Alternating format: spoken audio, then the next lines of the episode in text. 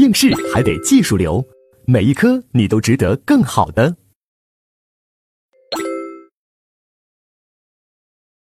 好，那接下来我们就看第二节侵犯性权利的犯罪。那第一个罪名就是强奸罪。啊，有些同学说：“哎呀，我终于等到这一节了啊，等得太久了。”大家千万不要想入非非哦！啊，我们这是考试，我们还是要紧扣考点，跟我们考点没用的，我们不要扯那么多。首先，第一个考点，这个罪的保护法益，这个罪的保护法益是妇女的性自主权。但这个性自主权呀，大家一定要把它扩大解释。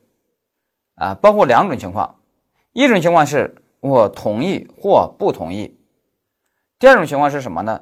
是附条件的同意。啊，附条件同意这个呢，大家得注意一下。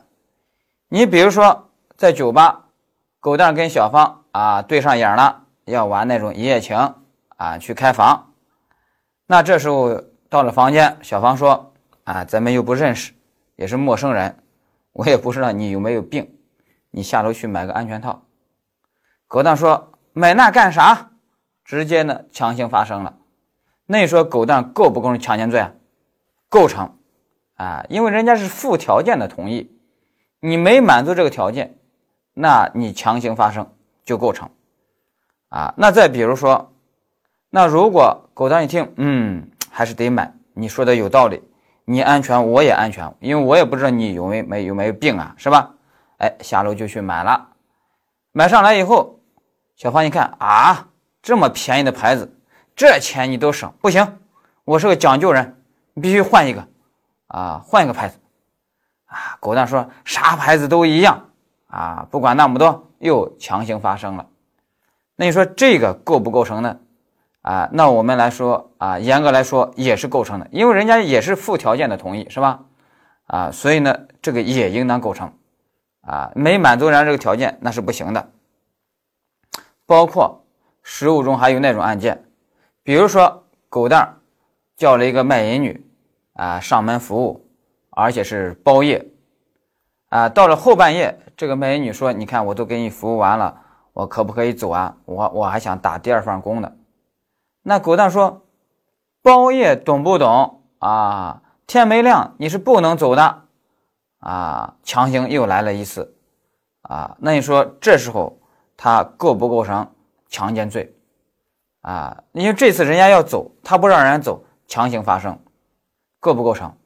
有同学说不构成，我说为什么？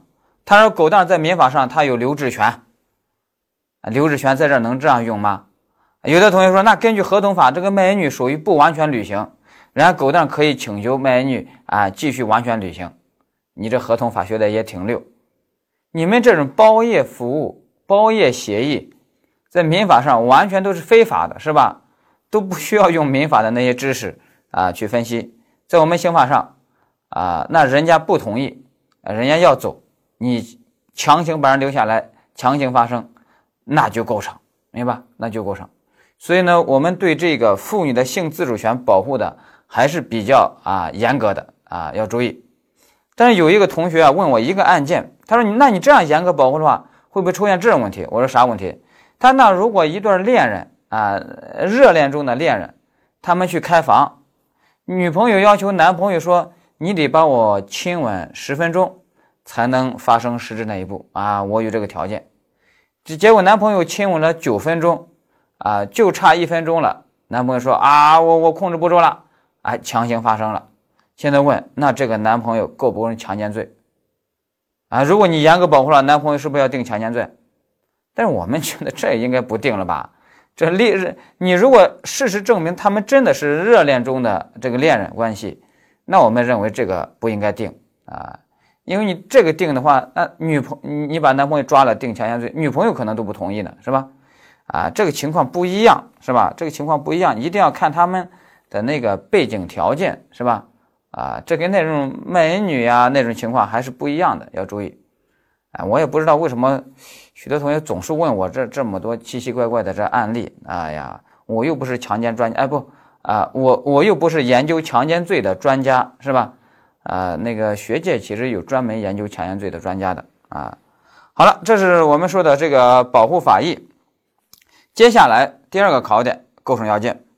构成要件，大家看一百七十四页啊，我们在这儿呢是有一个图表的啊，三个框，把它要记住啊，就是什么，带着强制手段，强制手段。然后呢，使妇女无法反抗、不敢反抗或不知反抗，然后奸淫妇女。换句话说，在我们强奸罪的这个实行行为里面，它其实是有两个的，两个实行行为，一个是强制手段，比如暴力胁迫啊等其他方法啊；二一个是什么？奸淫啊，奸淫行为。所以它其实是两个的啊。那我们重点先来看什么强制手段？因为考试考的也就这个。那强制手段我们说了，有暴力、有胁迫、有其他方法。暴力不会考，那因为太简单了啊，没什么疑难问题。主要是胁迫，胁迫我们要重点说啊。我们刑法中好多罪的手段都有胁迫，那我们就在这里面把这个胁迫总的来总结一下。首先，我们在前面说过，一共有四个词语的含义都是跟胁迫是一样的，一就是胁迫，二是恐吓，三是威胁，四是敲诈。就是你遇到这四个词语啊，含义要做相同理解。这个相同理解，这个模型是什么呢？就是甲对乙以恶害相通告，你若不答应我的要求，我就会对你施加恶害。由此让乙对甲产生了恐惧心理，然后乙基于恐惧心理而答应了甲的不法要求，明白？这就叫胁迫或恐吓。这个行为模型一定要把它掌握好啊！啊，这个我们收上一百七十四页中间往下给大家写了，你一定要把它要烂熟于心哦！啊，这这这每一个环节它其实都是一个考点的啊，一定要注意这一点。啊，我们给他举几个例子，我们就把这个模型啊来巩固一下。比如最简单的一种例子，这个导演，然后给女演员说：“你只要跟我上床，我呢就给你女一号。”人家答应了，上床了，但后来导演没兑现，哎，这个女演员就告导演强奸。大家觉得这算不算强奸呢？不算。啊，我们说这一般叫潜规则。那你要想潜规则，它为什么不构成强奸罪？它为什么不算胁迫呢？好像都是在谈条件哦。但是我们说胁迫这个谈条件，它的特点是什么？你不答应我的要求，我会对你施加恶害，让你产生恐惧心理。啊，这是以恶害相通告的。但是呢，那种潜规则是什么呢？是你若答应我的要求，我会给你好处。大家想想，你若答应我的要求，我会给你好处，和你如果不答应我的要求，我会对你施加恶害，在逻辑上好像一样，其实性质上一样不一样？不一样。因为你如果不答应我的要求，我会对你施加恶害，这会让人产生恐惧心理，会侵犯人家的意志自由。但是如果说你如果答应我的好，呃，如果答应我的要求，我会给你好处。这叫以好处相利诱，这不叫以恶害相通告，这并不会侵犯他的意志自由，明白吧？所以不一样的。所以呢，这个潜规则它不构成强奸，就是因为它不符合我们这个胁迫的模型啊，一定要找啊，搞清楚。好了，那我再问大家一个案件啊，也是一个同学他问我的啊，都是些奇奇怪怪的案件，说如果一个甲男。拦路强奸妇女，把妇女打啊打倒在地。妇女忽然看到这个甲男呀，哎，长得还有有鼻子有眼的，哎，内心就愿意了。说这时候如果这个妇女假装晕倒，然后这个男的又不知道，还发生了性行为，说那这时候这个男的怎么办？有的说这个男的就无罪了，怎么可能无罪？因为你带着奸淫的目的都已经实施暴力了，你在实施暴力的时候，你强奸罪首先肯定成立了，只是说这时候构不成强奸罪既遂呢？啊，那我们说要构成强奸罪既遂是妇女无法反抗不敢反抗，违背妇女意愿而发生那种性行为。那现在由于没有违背妇女的意愿，所以还没法定强奸罪既遂。但是可不是无罪哦，强奸罪已经成立，而且已经着手了。那着手之后，三个犯罪形态：未遂、终止、既遂。那既遂排除了，那剩下终止和未遂。那你有终止行为吗？没有，那还是要选什么？选未遂。所以像这样的案件是要定强奸罪未遂的啊，要定强奸罪未遂。所以你虽然问这种奇奇怪怪的案件，但是我们还是要会用我们的基本知识模型去分析就行了啊。也就是说，人家这个女孩不是基于恐惧心理而被迫发生的啊，她不是基于恐惧心理。好了，这是我们说的胁迫这个模型。好，接下来我们还说什么呢？啊，就是一百七十五页其他方法、其他手段。这个其他手段主要是包括两种手段，一个是昏醉强奸。啊，昏醉强奸大家都懂，我以前也说过啊，把人家灌醉了，发生性行为，昏醉强奸，或者趁人家自己喝醉了，跟人家发生了，那也是什么昏罪强奸，都构成强奸罪。那接下来比较重要的是什么？欺骗型强奸。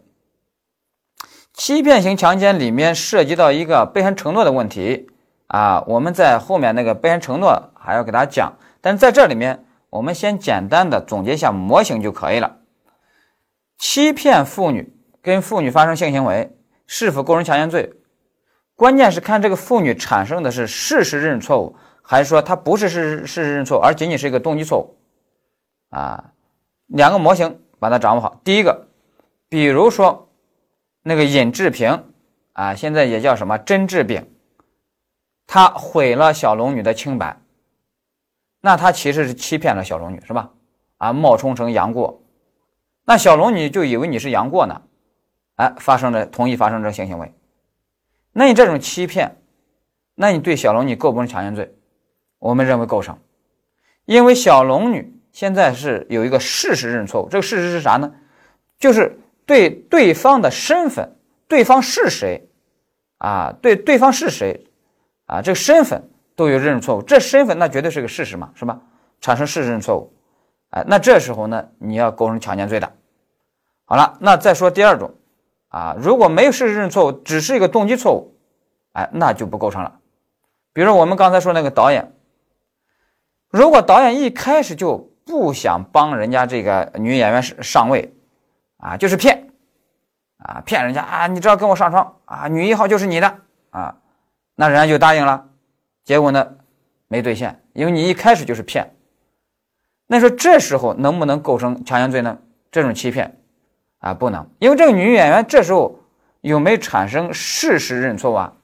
没有，她知道不知道现在对方的身份是谁啊？她知道，啊，她知道不知道自己在干什么事儿啊？她知道，所以这时候呢，没有事实认错误，她只有一个什么动机错误，就她干这个事儿背后有一个动机，啊，但是这个动机呢，就是想上位，但是这个动机没实现，被人家骗了。啊，但这个动机呢，我们刑法不保护的，啊，那这时候呢，啊，不构成强奸罪，明白？好，你如果把这个能理解的话，那吴亦凡的案件我们知道，那就很好处理了。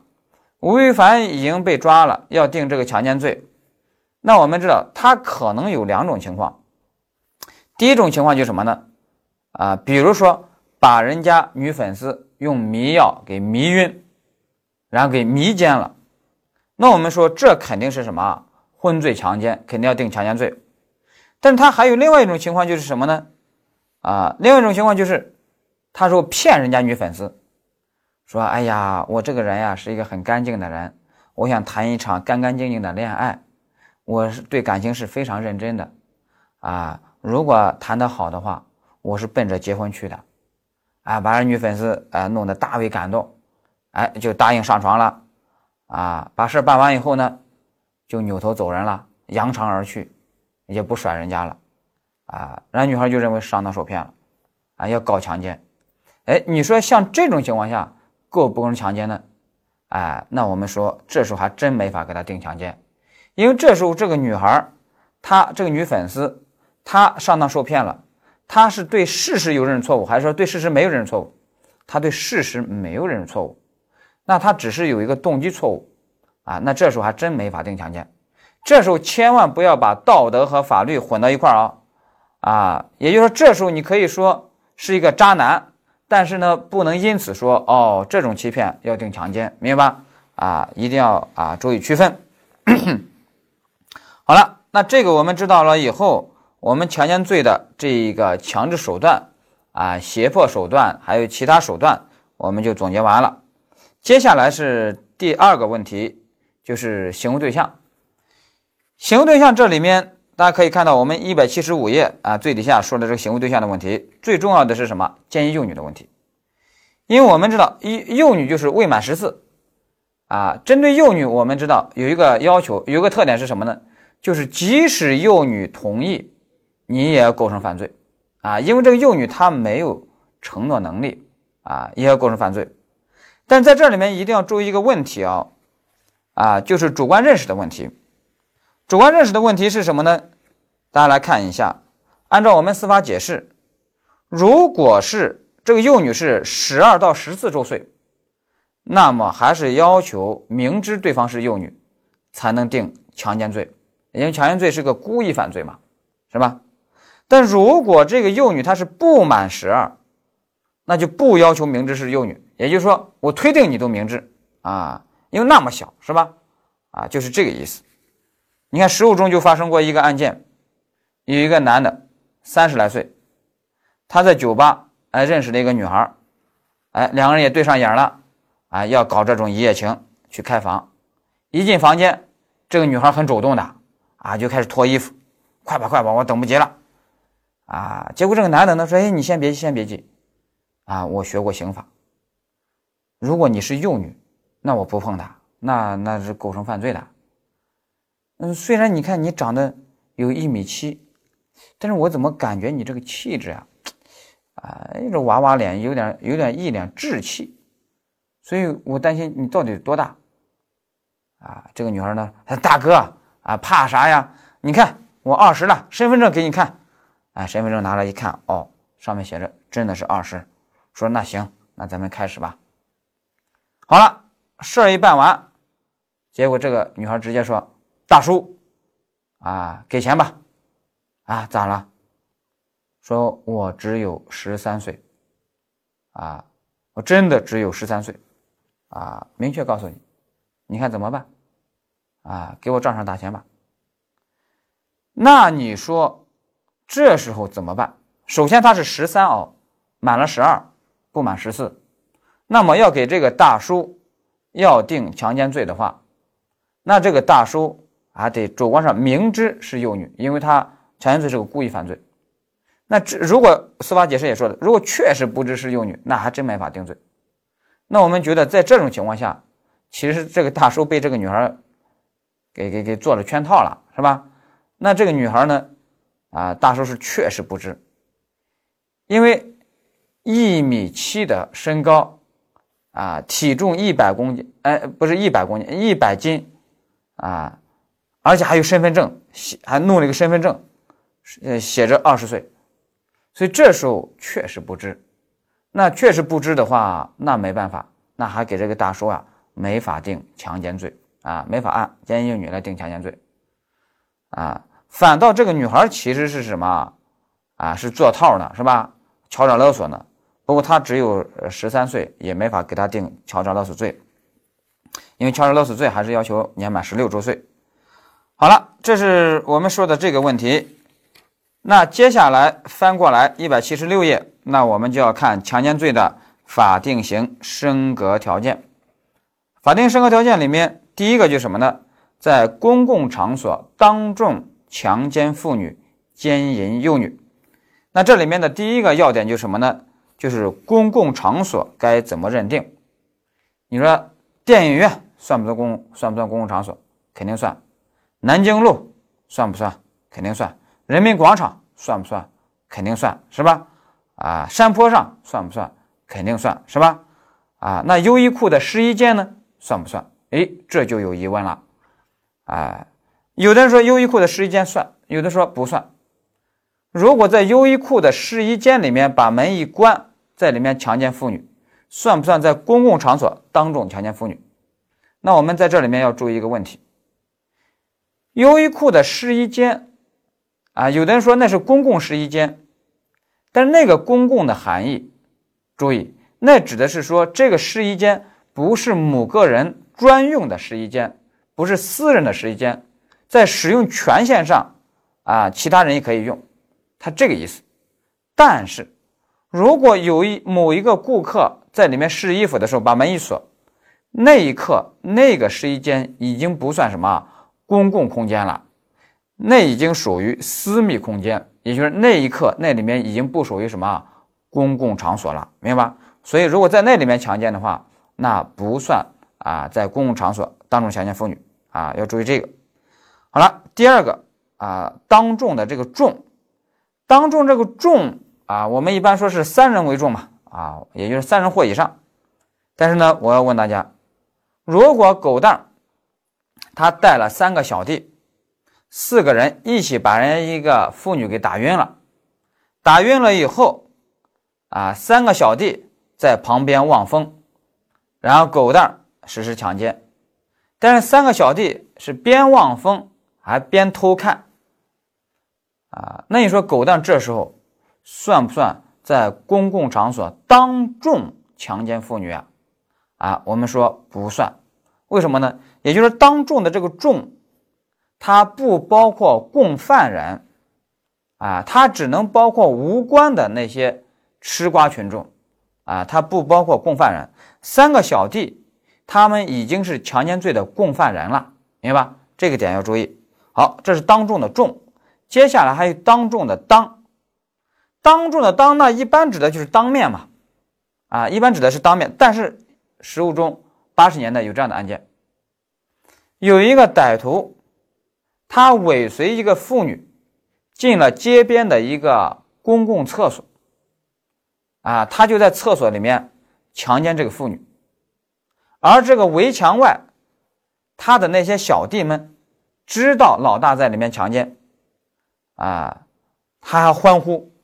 老大在里面强奸，啊啊打骂强奸，那个妇女在那哭喊求救，但是呢，那些手下竟然还在外面欢呼。那我的问题是，你说他这个老大要不要给他定一个在公共场所当众强奸妇女？我们觉得得定。啊，那通过这个案件，那就告诉我们，这个当众啊，并不要求必须当面看不见听得见。也算是当众，那看得见、听得看不见、听得见也算当众。但是有同学就问我一个案件了，他说：“那如果这个歹徒在一个酒店房间强奸妇女，那如果隔壁客人他耳朵贴在墙上听，啊，那算不算当众强奸妇女？啊，那你想，只有啊一个耳朵在那听嘛，还不算重。那同学说。”哎，那如果隔壁房间墙上贴满了耳朵在那听，那这下算不算当众强奸妇女？啊，那我们说这时候也不算，那是为什么呢？因为这时候里面的那个歹徒和那个妇女都不知道外面有人听，是吧？啊，所以这个不算。而我们刚才说的那个公共厕所那个案件，那那个歹徒和妇女他知道墙外有一帮人在那欢呼。啊，在那听是吧？所以性质是不一样的。好了，这就是我们说的在公共场所当众强奸妇女、奸淫幼女。好，第二个啊，法定生活条件什么？二人以上轮奸啊，轮奸其实指的就是什么？就是要对两次连续两次的强奸啊要负责，其实就是强奸罪的共同犯罪了啊。好了，接下来第三个是什么呢？奸淫不满十周岁的幼女。或者造成幼女伤害，啊，要判十年以上，啊，这是刑法修正十一增加的，啊，我觉得这个增加的是对的，啊，这个因为不满十周岁啊，好家伙，我觉得这这十年以上到死刑，我觉得直接就死刑得了啊，这个是就别别弄个十年以上到死刑，那我觉得都不需要弄那种幅度了，是吧？啊，直接就来个死刑行了啊，因为太没人性了，是吧？啊，当然我们是 这这是这种。说法，但是法条是说的是，啊，十年到死刑。好，接下来是第四个，就是什么呢？就是强奸致人重伤或死亡。这就是结果加重犯。那关于这种结果加重犯的要点啊，我们前面给大家说过啊，那你就按照我们以前给大家总论讲的结果加重犯的那些要点去判断就可以了。那总论我们给大家讲过啊，结果加重犯的要点是什么呢？啊，首先是什么因的辨认和因果关系的判断，是吧？因的辨认、因果关系的判断。我们在这里面举一个例子，大家给我训练一下就可以了。比如说实务中，啊，如果是这样的案件，甲男要强奸乙女，把乙女强行拉到啊面包车上，然后呢让小弟开车，他要在后面要强奸，啊，那这个乙女在挣扎中被迫跳车，结果跳车呢还给摔死了。啊，因为当时他车开车开着呢，而且还是在高速公路上，啊，那你说这时候这个甲男他算不算强奸罪致人死亡？我们认为算，因为这个女孩的死亡和你的这个暴力行为、强奸的暴力行为有没有因果关系啊？啊，有因果关系，啊，这个介入因素就是被害人跳车，这个异常不异常？啊，这个不异常，明白吧？这肯定不异常，所以这时候肯定能定强奸罪致人死亡，明白吧？好，这就是我们说的强奸罪里面啊比较重要的那些点，我们就整理到这儿。好，那接下来第二个罪名是叫负有照护职责人员性侵罪，啊，这个罪也是修战十一新增加的一个罪，啊，也是比较重要的。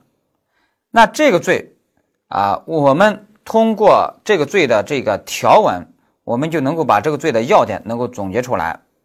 首先，第一个行为主体，行为主体很重要。这个罪的行为主体是负有照护职责的人啊，负有照护职责的人。那按照法条说的都是什么？就是监护啊、收养呀、看护啊、教育、医疗等人员啊，是这些人员啊。当然，行为对象就是什么？注意，行为对象是十四到十六岁的少女。十四到十六岁的少女，而不是什么幼女啊，不是未满十四的幼女，也不是成年女性啊，也也也就是她不是年满十八或者年满十六的啊女性，只是十四到十六岁的这种少女啊，要注意这个啊，她的行为方式是什么呢？啊，只是呃只只包括什么发生性交行为，不包括什么猥亵行呃猥亵行为。最后一个就是什么被害人承诺无效。也就是说，如果这个少女她同意发生这种性交行为，那你这个行为主体还是要构成这个性侵罪，明白啊？这是基本的要点。但这里面如果考试要考这个罪的话，大家注意，主要就是考行为主体的身份，因为按照法条是说的是监护人、收养人，就是那养父呀、老师呀、医生呀，是这些。但你千万可不要认为这样认为说。只要是老师，只要是医生，一律都构成，那还不一定啊。举个例子，那你比如说十五岁的少女啊，比如说小芳，那她英语学的不咋地啊，她呢就上了一个英语辅导班，在外面有个培训机构上了英语辅导班啊，在辅导班上呢，跟那个辅导老师呀一见钟情啊，两情相悦啊，两人呢发生了性行为。那你说这个英语辅导老师，他构不构成咱们这个性侵罪呢？他不构成，因为他虽然是一个老师，但是他对十五岁的小芳，他并没有照护职责，因为他只是校外的这种培训机构嘛，他并没有照护职责，所以这时候是不构成的啊。再比如，十五岁的小芳啊，到一个健身房去健身，哎，跟那个健身教练。哎，对上眼了，啊，发生了性行为，那这时候健身教练构不成咱们这个性侵罪呢？也不构成，啊，他虽然是个教练，但是呢，他对这个小芳也没有什么，也没有啊照护职责，明白吧？所以呢，也不构成，啊，这个呢要把它掌握好，啊，所以咱们这个罪啊，如果做从做题的角度，我要给他总结一下，就是一百七十七页有这么一个图表，我们要总结一下。做这题的第一步，你先看这个被害人，呃，年龄和性别。首先，性别是女性，二年龄是十四到十六。接下来看他面对的是什么人，如果面对的是赋予照护职责的人，那么接下来看他同意的内容是啥啊？如果是同意发生性交行为，那么你这个照护职责的人员要定这个性侵罪。当然，如果人家这个女孩不同意，不同意你还强行发生性交行为，那这时候。你不但构成这个性侵罪，还构成强奸罪。不过这时候呢，就想象性和择一重，择一重肯定是强奸罪重，要定强奸罪，明白？啊，如果是同意的是什么？是猥亵行为啊，那这时候啊，你同意猥亵，那那个特殊职责的人他还无罪。但如果不同意猥亵，你还强行猥亵，那要定什么？强制猥亵罪啊。我们后面说强制猥亵罪。好了，如果这个少女面对的是其他一般人，那这时候呢，这个少女如果同意发生性交行为，同意发生猥亵，那么这个一般人呀，还真没法定强奸罪，没法定强制猥亵罪。但是不同意的话，那当然要定强奸罪、强制猥亵罪，明白？啊，所以呢，我们做题的路线图给大家已经画好了啊，多做几道题，你就把它能记住。这是我们这个性侵罪。好，那接下来就什么？强制猥亵侮辱罪，这个罪我们还要注意一下。首先，行为主体和行为对象。行为主体是已满十六周岁的人啊，这个人呢既包括男性也包括女性。行为对象是什么？已满十四周岁的人啊，已满十四周岁的人也是包括男性和女性啊，这个得注意。行为方式是什么呢？是强制猥亵和侮辱。那什么叫强制猥亵呢？啊，我们考试考过一个常见情形，就是一个歹徒闯到一个女教师的宿舍，拿着刀子逼着人家脱衣服，然后强行摸人家。那这时候肯定是强制猥亵，是吧？啊，这种常见情形考试考过了，但是我们一定要注意一些不常见的情形啊，因为有时候啊，他考试喜欢给你考不常见的情形。那我我的问题是，比如说这个歹徒他很变态，他呢自己不摸人家这个女教师，他强迫这个女教师呀自己摸自己，他就在那看，那你说他算不算强制猥亵这个女教师呢？那依然算，啊，那依然算，啊，那是为什么呢？因为强制猥亵罪你侵犯的是什么？妇这个人的这个性羞耻心，啊，妇女或男性的这个性羞耻心。你虽然不摸人家，但是你强迫人家自己摸自己，啊，那你还是侵犯了人家的性羞耻心，所以要构成强制猥亵。那如果这个歹徒又很变态，他强迫人家这个女教师啊，啊摸他自己，就是摸这个歹徒，啊让这个女教师摸歹徒的身体，啊不摸拿刀捅你，那你说他这个算不算强制猥亵？这更算强制猥亵是吧？好了。那如果这个歹徒他自己摸自己，他在那自摸，强迫这个女教师看啊，你不看我拿刀捅死你，啊，就让人家呃强行让人家接受这种视觉污染啊，那你说这个构成强制猥亵？那我们认为也构成啊，那也就是说啊，这时候呢，你还是把人家这个女教师的性羞耻心还是侵犯了，是吧？这也构成。啊，当然，我们通过这个案例，我们就知道了，强制猥亵侮辱罪啊，这个罪的成立啊，它要求不要求身体接触啊？它不要求身体接触啊，这一点跟强奸罪不一样，强奸罪还是要求有身体接触的啊。有一个律师发明了一个词语，说隔空强奸，我都不知道他怎么操作的。有些同学说，哦，那他可能是属于云强奸啊，但是我们觉得强奸罪。啊，要成立的话，要特别是要既遂的话，那还是要求身体接受的，是吧？强制猥亵就不要求了，啊，自己摸自己，强迫人家看，啊，也不碰这个妇女，但是对妇女依然构成什么强制猥亵罪啊？但是我要问大家哦，偷看人家洗澡算不算强制猥亵？不算。那还有，啊，因为你只是偷看嘛，你是偷看，你没有强制嘛，是吧？也没猥亵嘛。还有，那你说有些变态男，有同学问我说：“我发现有些变态男在大街上，他看到一个妇女，突然在人家面前唰把裤子给脱了，吓得这个妇女扭头就跑，说这时候这种脱裤子的行为算不算强制猥亵？那我们认为这时候有猥亵，但没有强制，明白吧？他这时候是有猥亵，但他这时候没强制。但他如果提着裤子啊，一路追着人家，必须让人家看啊，就就就那么自信啊，那你说这个算不算强制猥亵啊？那这个当然算强制猥亵了，是吧？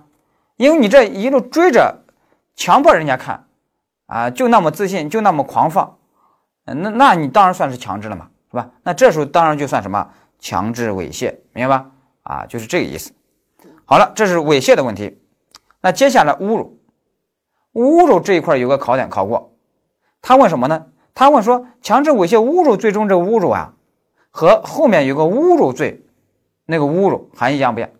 啊，我们答案是什么？不一样。侮辱罪的那个侮辱含义是什么？侵犯人的名誉权啊！你侮辱我啊，侵犯人的名誉权。但是强制猥亵侮辱罪中侮辱，你要记住，它的含义和猥亵的含义是一样的，都是什么？侵犯性羞耻心的行为啊！所以你把这个侮辱就理解成猥亵就行了，明白吧？那现在呢？考试给你怎么考呢？说在公开场合。啊，给人家妇女啊泼粪便，现在问这算什么？啊，那我们说这只是侵犯了人的名誉，啊，那也就是一个什么侮辱罪。但是在公开场合，啊，如果强行扒妇女的衣服，那我们说这应当是什么？强制猥亵侮辱罪了，明白吧？啊，那有同学就问我说，哎，那我看经常在大街上，啊，那个正房太太抓小三儿。啊，手撕小三儿，啊，把小三的衣服就全部给扯了，啊，这这这扯，有的时候还给扯个精光，啊，让路人还在那围观，为之侧目，啊，问这个构不构成犯罪？我们说这种行为严格来说，它完全符合强制猥亵罪的强制猥亵侮辱罪的构成要件了，啊，其实是构成犯罪的，只是说实务中啊，他有时候考虑到。啊，你这个小三啊，道德败坏，然后正房太太啊是在维权，所以呢，往往不定。但是我们说你维权呀，啊，我们道德跟法律要分开哦。维权是当然要维权了，但是问题是能用这种手段维权吗？那是不可以的，是不是？啊，要注意这个问题。好了，那现在我就要问大家一个问题，也是一个学生问我的一个案件，我觉得又是奇奇怪怪的案件。他说有一个歹徒啊。晚上，啊，拦路看到一个妇女，把人打倒了。妇女以为强奸他呢，结果这歹徒说：“哎呀，你不用怕啊，嗯，我我我我不会干那个事儿，啊，我只是干什么事儿呢？把人家这个妇女的袜子脱了啊，把那臭袜子一脱，捧着人家的脚，啊，就在那吻来吻去，啃来啃去的，嗯，啃那个那个啃猪脚一样，在那啃。”他不干别的，他就他就干这一个事儿，就干这个动作。原来他有一种怪癖，是吧？他就有这种怪癖。那你说他这个，假如说那是大街上，你说这时候侮辱罪，我觉得都能定了啊。侮辱罪，因为你侵犯人家的名誉权，是吧？但是现在问题是，能不能定强制猥亵侮辱罪？那就看他有没有侵犯妇女的性羞耻心啊。那那那这。那这到底有没有侵犯？我也不懂呀，因为我又不是妇女，是吧？啊，我是问了一一一些身边的这个呃女性朋友，我就问他们啊，我说像这种会侵犯妇女的性羞耻心吗？啊，多数人认为不算啊，说这就算走了啊，这就算个走了，是吧？啊，这这这这这像那个金鱼的那那种鱼是吧？那啃脚呢是吧？那把我脚上的脚气啊。细菌啊，给我啃干净，那也挺好啊！我觉得这么豪豪爽是吧？啊，所以呢，那我们多数意见认为这就不算强制猥亵侮辱罪啊。好了，那接下来呢，就是我们说的啊这一块的最后一个罪名是什么呢？猥亵儿童罪。那猥亵儿童罪这一块啊啊，因为行为对象是什么？是儿童，这儿童就包括男童、女童啊，行为方式只是猥亵。啊，这里面不要求强制，那也就是说，儿童他即使同意，你也构成犯罪。只是说这个儿童啊，如果男童、女童，如果啊是女童的话，他只包括他行为方式只包括猥亵的手段；如果是发生性交行为的话，那就要定奸淫幼女，要定强奸罪的。但这个儿童如果是男童的话，那么这个行为方式是既包括猥亵，也包括什么？也包括发生性交行为，明白吧？也包括发生性交行为，啊，所以咱们这个图表大家还是要把它啊要多看一看，记清楚。做题的时候怎么办呢？做题的时候是你先看性别，先看被害人的性别是男还是女，然后再看年龄，啊，再看年龄。是啊，已满十四还是未满十四？啊，由再最后再看行为方式，啊，就能够把它锁定。啊，一看性别，二看年龄，三看行为方式。啊，是猥亵呢还是强奸？好了，那我们就训练一个案件。书中有这样的案件：有一个母亲带着他家孩子，啊，那个儿子，然后去一个洗浴中心。啊，母亲去了女宾部，孩子呢去了男宾部。啊。出来以后，母亲一结账说：“哎，我儿子这事怎么买单？怎么怎怎怎怎么这么多钱？两千多块钱。”那个经理说：“哎呀，你你儿子接受了我们这儿的特殊服务。”人家母亲一听这个话就火大了：“啊，我孩子只有十三岁，我孩子的第一次竟然留到你这儿了！”人家立马报案，最后把这个经理还有那个卖淫女抓了。啊，那要定罪。那也就是说，他说那那他儿子是同意的，那你也有引诱啊，是吧？他只有十三岁啊，是吧？啊，所以那这时候给这个卖淫女给这个经理是可以定什么？啊，可以定猥亵儿童罪的啊。当然，这个猥亵儿童罪他是个故意犯罪，也得要求知道这个儿子呢是一个男童，未满十四啊。如果这个儿子，现在呢，这个孩子的发育的早，啊，如果是一米八，啊，两百公斤，啊，那这时候确实不知这个孩子还隐瞒，啊，那这时候呢，啊，那也没法定猥亵儿童罪，因为都不知道他是个儿童，是吧？啊，好了，这是我们说的这个问题。